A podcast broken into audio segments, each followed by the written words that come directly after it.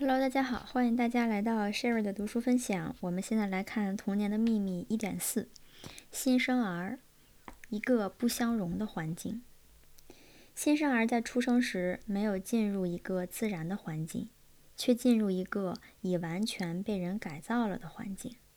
人们为了使自己有一个更安逸的生存方式，抛弃了自然的环境，而造成了一个与之相反的环境。当新生儿做出最困难的调节，从一种生活方式进入另一种生存方式时，人们采用什么样的照管方式来帮助他们呢？一个人在他的一生中，没有一个时期像在出生时那样经历过如此剧烈的冲突和挣扎，并由此承受所造成的痛苦。这个时期肯定值得认真的研究。但至今尚未对他做出这种研究。许多人相信，当今世界十分关心新生儿，但是是怎样关心的呢？当儿童刚出生时，所有人关心的是他的母亲，他是受苦了，但是儿童就没有同样的受苦吗？关心的是不让母亲见到阳光和听到嘈杂的声音。但对来自无光亮、无声响之处的儿童又怎样呢？他也需要安静和黑暗。他是在一个没有任何的袭击、没有丝毫的温度变化和为他的安宁而造成的液态环境中长大的。一瞬间，充满敌意的气氛改变了这个黑暗的和安静的家。他娇嫩的身体触到了粗糙的物体。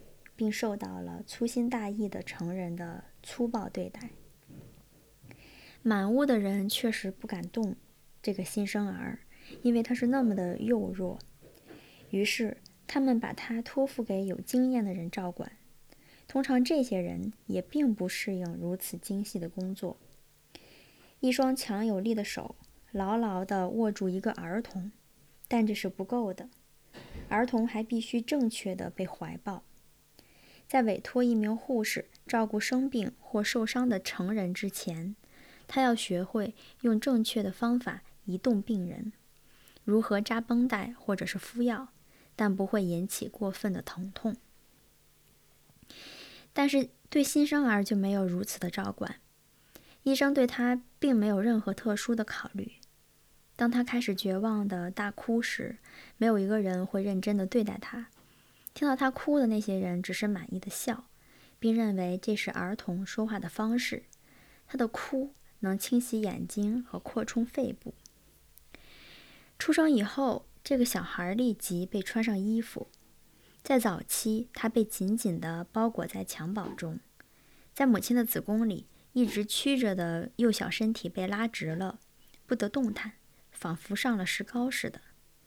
对一个新生儿来说，衣服并不是必须之物，即使在他的最初一个月里也是如此。事实上，在这方面已有一种缓慢的进进展。紧裹的襁褓已经消失，代而代之而起的是轻薄的套衣。如果这个过程继续下去，婴儿的全部服装将完全消失。婴儿就像绘画里常见的那样裸露着。婴儿就应该像绘画中常见的那样裸露着。由于儿童一直生活在母亲体内，他明显的需要保暖，但这种温暖主要应该来自他周围的环境，而不是他的衣服。衣服实际上并不能提供温暖，只是保存体内已有的热量。在动物照管它们幼崽的方式中，可以看到这方面的例子。即使这些幼崽，可能已覆盖了绒毛或毛皮，他们的母亲仍然在孵化他们，用身体温暖着他们。没有必要再讲这种对新生儿的不关心。我敢断定，如果美国的父母可能对我说话，他们就会告诉我，在美国他们如何关心自自己的婴儿。德国和英国的父母也会这样说，我肯定会十分惊讶，我未能了解他们在照管儿童方面所取得的进展。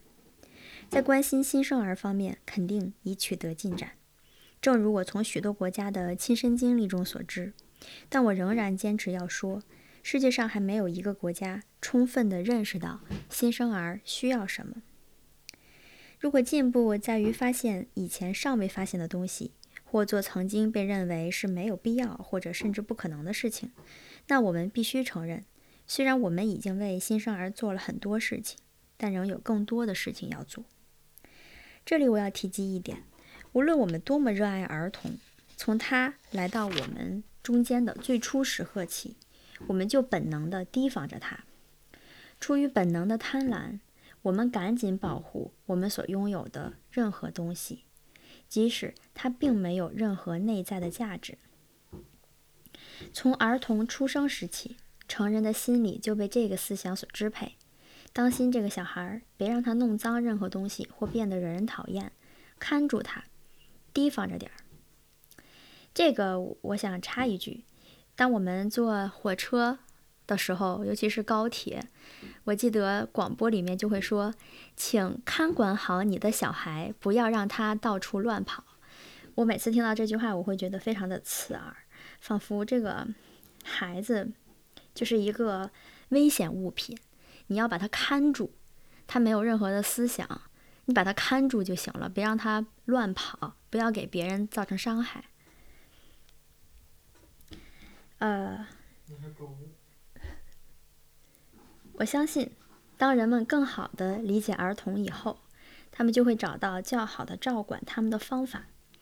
不应该仅仅使新生儿避免受到伤害，而是应该采取措施，使他的心理能适应他周围的世界。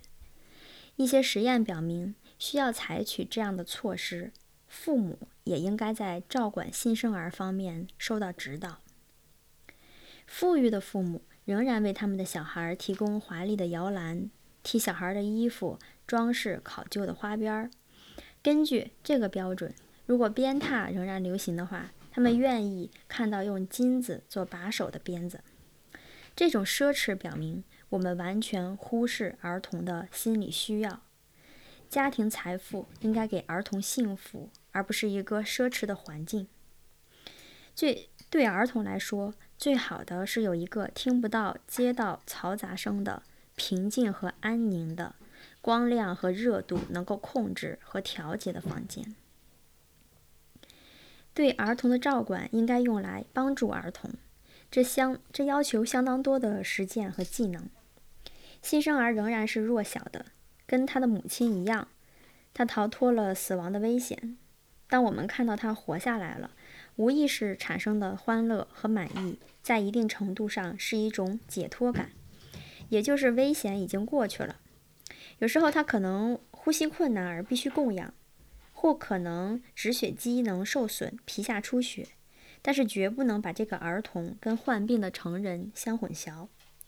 新生儿的需要并不是病人的需要，而是一个迫切想使自己在身体上。心理上适应一个新的和陌生的环境的人的需要。我们对新生儿的态度不应该是一种怜悯，而应该是对创造的神秘的崇敬。不应该使一个有精神的人一直被限制在我们的感知范围之内。我曾经看到一个新生儿被放到地上的一桶水中，差一点被淹死。当他突然下沉时，这个新生儿张大了眼睛，舞动着小小的手臂和腿，似乎下沉令他大吃一惊。这是他第一次经历恐惧。我们触摸和移动新生儿的方式，以及同时在我们身上所产生的那种细微的感情，使我们想起牧师在祭台前的姿势。在寂静和黑暗之中，只有一丝柔和的光线。透过染色玻璃窗，牧师就在这种环境中活动。他的手是纯洁的，他的动作是慎重和经过深思熟虑的。一种希望和崇高的感情洋溢在这神秘的、神圣的场所。新生儿就应该出生在这种环境之中。如果我们把对儿童的照料跟对母亲的照料进行比较的话，尽可能设想。对儿童一样来对待母亲将会产生什么结果？我们就会发现我们的方法错了。要让母亲保持绝对的安静，为了不打扰她而把她的新生儿抱走，只是在喂奶的时候才抱回来。给婴儿穿着漂亮的衣服，并用花边和丝带打扮起来，这个过程颇使婴儿心神不宁。所有这些相当于要母亲在分娩之后立刻起床、穿衣去参加一个宴会。把儿童从摇篮抱到肩上，又把他放到母亲身边，谁会想起让母亲去遭受如此的劳累？有人为这种做法辩护，宣称。儿童没有真正的苦乐意识和体验，对新生儿过分小心简直是愚蠢的。但是对于不省人事或危在旦夕的成人过分的照料，我们会怎么想呢？通常认为他需要的是帮助，而不是意识到充分，而不是意识到需要充分的关心他的思想而感情。我们对待婴儿的方法实在是不合理的。对人的生命的第一个时期尚未充分的进行探究，而且我们还没有更深刻的认识到它的重要性。